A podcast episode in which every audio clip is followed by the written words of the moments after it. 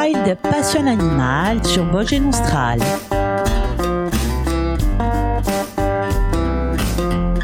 Pour ce second volet consacré au faucon pèlerin, nous aborderons les thèmes suivants son régime alimentaire ainsi que la migration et les menaces qui pèsent sur lui, sans oublier bien sûr son statut de protection. Bienvenue dans Wild Passion Animal. Alors pour ce qui concerne son régime alimentaire, le faucon pèlerin est avant tout un chasseur d'oiseaux capturés en vol. Sa biologie est donc euh, tributaire à la fois de l'abondance des proies dont il se nourrit et de sa technique de chasse particulière, l'attaque en piqué. Son régime alimentaire est très diversifié. La taille des proies varie de celle du pinson à celle de la corneille en fonction de l'abondance respective des espèces présentes sur son territoire. Son régime fluctue éminemment en fonction de la région considérée, voire de la période de l'année. C'est la technique de chasse particulière qui a attiré l'intérêt des fauconniers sur ce rapace. En effet, le faucon pèlerin attaque en plein vol les oiseaux dont il se nourrit.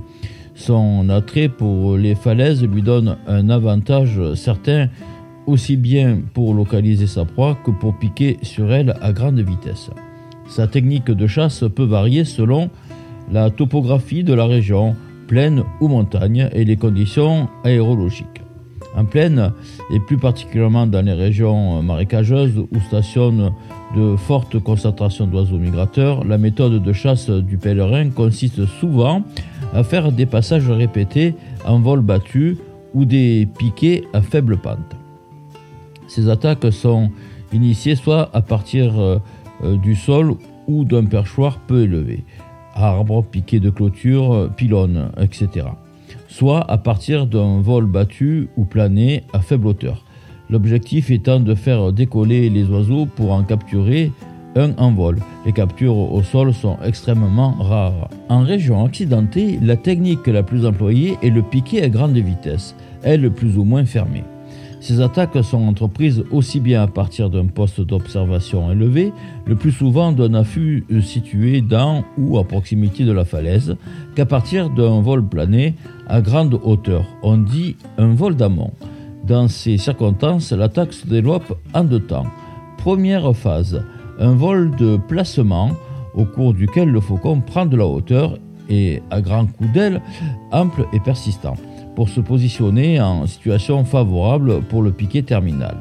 La direction du vol de placement ne présage en rien de la direction finale de l'attaque. La hauteur à partir de laquelle le piqué final est déclenché varie en moyenne de 300 à 600 mètres, mais le faucon peut aussi entreprendre son piqué de beaucoup plus haut, jusqu'à 1 voire 2 km d'altitude. Deuxième phase, un piqué terminal à grande vitesse qui se termine par la capture de la proie ou par une ressource verticale si la capture a échoué. Vers la fin du placement, la direction du vol s'incline vers le bas. Les battements d'ailes deviennent de plus en plus rapides et précipités. Les ailes finissent par être collées au corps sur une trajectoire plus ou moins inclinée vers le bas, c'est-à-dire entre 20 et 40 degrés en moyenne. À la fin du piqué, la trajectoire s'aplatit de sorte que la proie est absorbée par dessous et par derrière sur la trajectoire légèrement montante. Au dernier instant, le corps se redresse et la capture est faite par la projection des serres en avant au niveau de la tête. Si tout se passe bien, la proie est liée, c'est-à-dire agrippée et maintenue dans les serres. Si la proie esquive au dernier moment, elle peut être buffetée, c'est-à-dire frappée avec les serres sans être liée immédiatement. Mais si la première attaque échoue, le faucon peut aussi basculer vers le bas pour un second piqué, au cours duquel il tentera de nouveau sa chance. La vitesse atteinte par le faucon au cours de ses attaques sur euh, des faibles pentes est couramment comprise entre 200 et 250 km/h. Cependant, les mesures faites en soufflerie montrent que sur des trajectoires plus pentues et suffisamment longues, la vitesse pourrait atteindre 390 km/h, voire 400 km/h. Le pourcentage de réussite des attaques est variable selon les régions, la topographie, la saison et les conditions climatiques. Au mieux, pour des oiseaux se déplaçant au-dessus d'un plan d'eau, lac ou bras de mer ou d'une étendue désertique, le pourcentage est de l'ordre d'une prise pour 5 à 10 échecs. Sur des régions montagneuses et boisées, le taux de réussite tombe à une capture pour 15 à 20 attaques. On est donc loin des taux de réussite extraordinaires et légendaires avancés par certains. En ce qui concerne euh, la migration donc, du faucon pèlerin, en Europe centrale et de l'Ouest, les faucons pèlerins adultes sont sédentaires ou partiellement migrateurs alors que les jeunes euh, se dispersent vagabondant dans toutes les directions. En revanche, les oiseaux nordiques scandinaves migrent pour euh, hiverner à partir du sud de la Suède jusqu'à l'Afrique du Nord, principalement en plaine sur les régions côtières. En hiver, le faucon pèlerin peut donc être observé un peu partout sur le territoire français. Les zones sur lesquelles les observations les plus nombreuses sont réalisées sont les lacs de Champagne au nord, la Camargue et la Croix au sud. Plus récemment, certains oiseaux hivernent sur des sites artificiels. Juste après cette petite pause musicale, nous parlerons de sa distribution, des effectifs et nous identifierons les menaces dont il est victime. Diana Dilab, Méditerranée.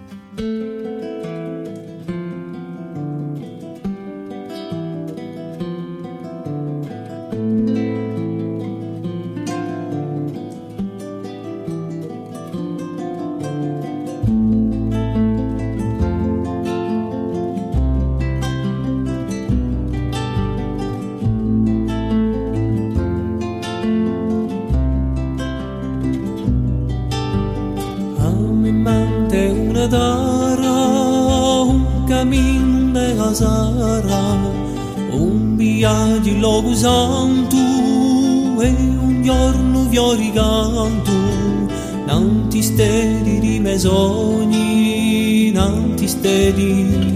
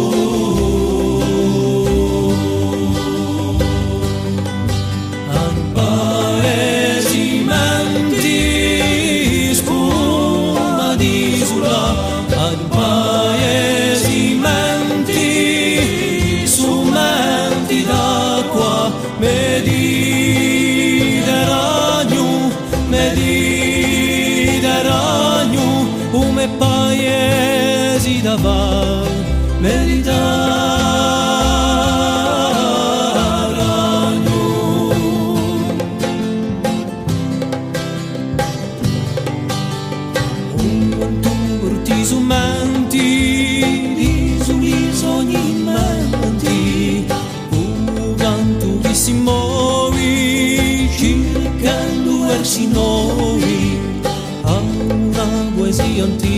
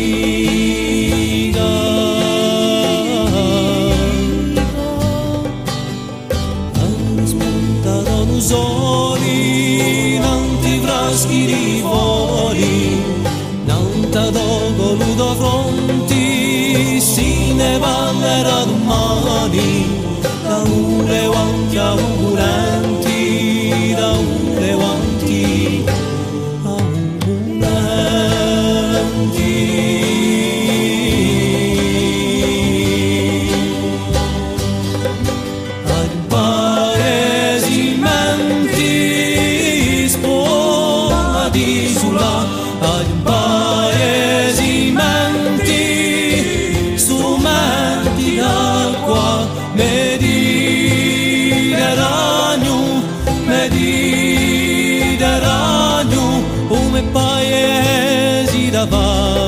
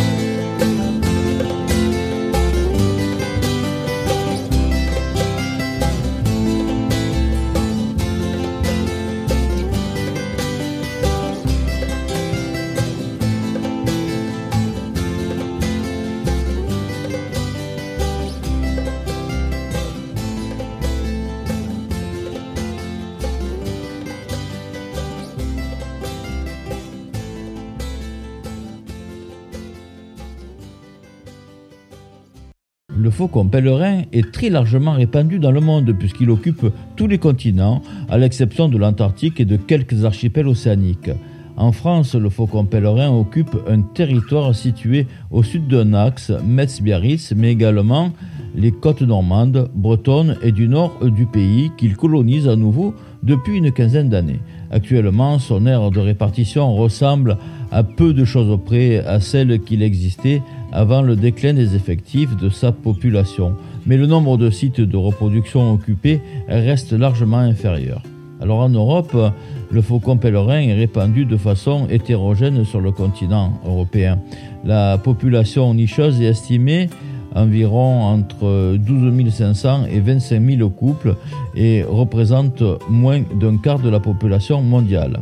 Sa tendance globale est à l'augmentation modérée, à l'exception de la Turquie où elle est à la baisse. En France, la dernière enquête estime la population nicheuse à 1250 couples. Nous allons parler de l'évolution des effectifs, mais pour mieux comprendre nous allons faire un petit bond en arrière, un petit retour dans le temps.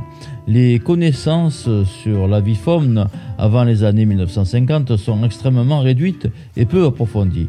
Aussi, la fourchette probablement euh, sous-estimée de 500 à 1000 couples est-elle avancée comme effectif de la population nicheuse en 1930. L'inventaire des oiseaux réalisé en 1936 mentionne le faucon pèlerin en France comme nidificateur dans la moitié nord euh, sur les falaises, régulièrement répandu dans le sud et la Corse bien sûr.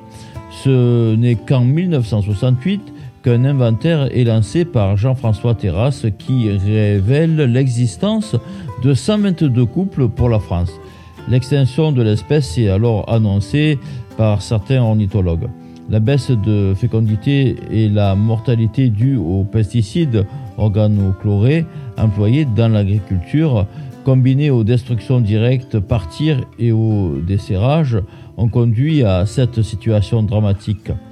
Le faucon pèlerin connaît entre 1945 et 1970 ces années noires, frôlant ainsi l'extinction. Fort heureusement, le bannissement quasi total des pesticides organochlorés, l'inscription de l'espèce sur la liste des espèces protégées protection totale des rapaces en 1972 et la surveillance des aires de nidification ont permis de stopper la chute des effectifs dans de nombreuses régions. Dès le début des années 70, le faucon pèlerin a vu ses effectifs remonter progressivement et l'on considère aujourd'hui que l'espèce a retrouvé son aire de répartition d'avant le déclin, avec toutefois des effectifs moins conséquents sur quelques régions, en particulier dans l'ouest de la France. Pour autant, si l'espèce est sauvée de l'extinction, ses populations restent fragiles, certaines euh, à l'est du pays ayant même amorcé un déclin. Les causes du déclin qu'a connu le faucon pèlerin au milieu du siècle dernier ont été enrayées. Les pesticides de type euh, DDT ont été proscrits et l'inscription de l'espèce sur la liste des espèces protégées corrélée à la surveillance des aires de nidification ont permis de limiter le desserrage des nichés et le tir des oiseaux. Mais ces menaces ont-elles été totalement enrayées Bien que les pesticides organochlorés, c'est-à-dire le DDT, aient été interdits, d'autres pesticides, en effet mal connus, mais tout aussi dangereux pour la biodiversité, existent sur le marché mondial. Malgré la protection légale dont bénéficie le faucon pèlerin, les oiseaux tirés sont retrouvés alors que d'autres ne seront jamais retrouvés et des cas de desserrage sont recensés. Les activités telles que l'escalade, la randonnée ou encore le vol à voile connaissent aujourd'hui un essor considérable. Elles sont ressources de dérangement en période de nidification, absence de reproduction, abandon de couvées ou de nichés, et contribuent à réduire le nombre des sites naturels favorables, abandon de sites. Cette euh, problématique affecte tous les rapaces rupestres et nécessite des actions d'information et de sensibilisation du grand public et des acteurs concernés.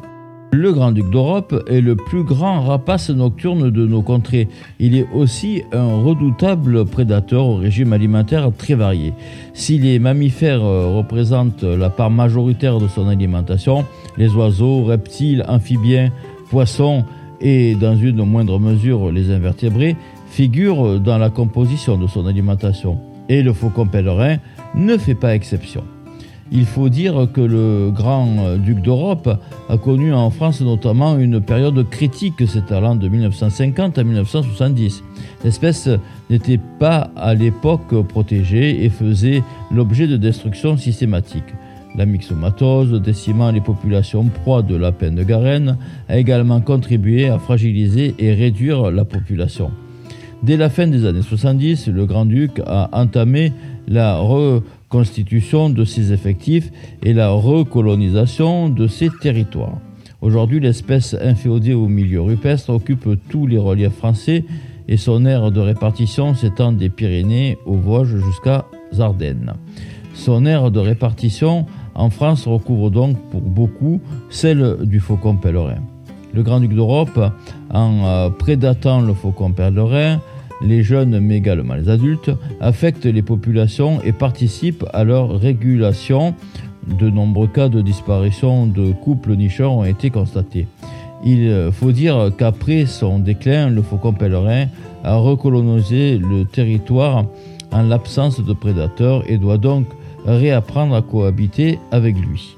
Par ailleurs, moins exigeant que le faucon pèlerin quant au site de nidification, le Grand-Duc d'Europe réduit la disponibilité des sites favorables pour le faucon pèlerin dans les régions où les sites rupestres sont peu abondants.